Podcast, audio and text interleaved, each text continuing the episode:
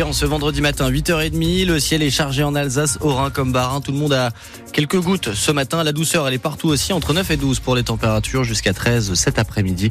Point complet sur la météo de votre week-end également dans, allez, 5 bonnes minutes. Là, c'est l'actualité, c'est avec vous, Émilie. Il ne faut pas tuer les corbeaux, ça ne sert à rien. Voilà en substance ce que nous a dit tout à l'heure notre invitée Véronique Bialoskorski, présidente de l'association LADEL, spécialiste des corvidés.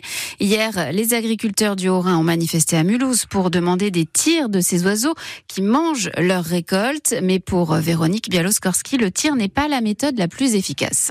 Les tirs, ils existent déjà depuis de nombreuses années et il semblerait que cette, que cette solution ne fonctionne pas si bien que ça, puisque on a de plus en plus de plaintes des agriculteurs. C'est une espèce qui est mobile, qui se déplace sur des dizaines de kilomètres pour s'alimenter.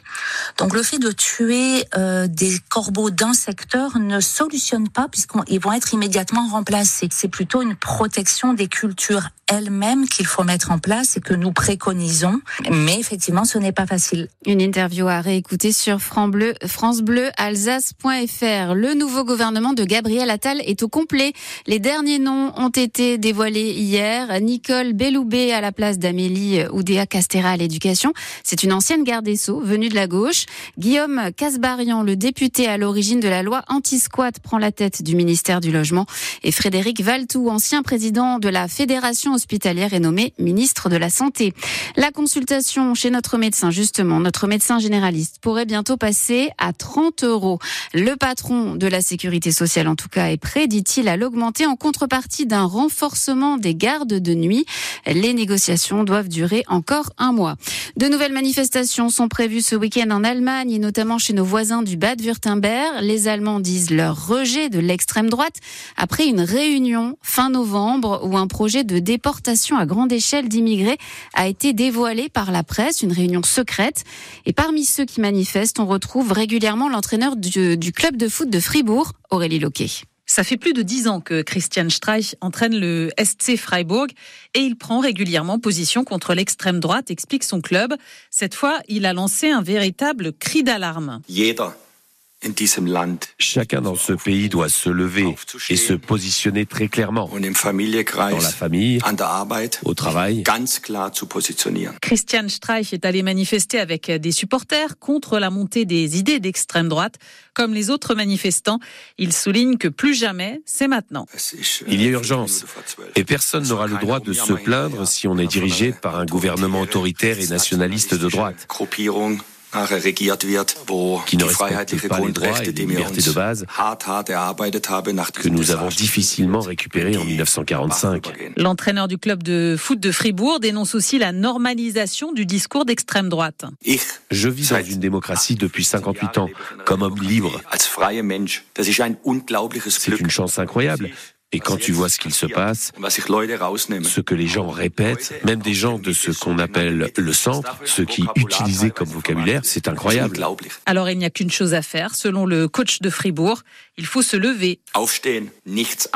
Rien d'autre. Une précision d'Aurélie Loquet. Attention aux allergies. L'Alsace est en rouge pour les pollens d'aulne et de noisetier.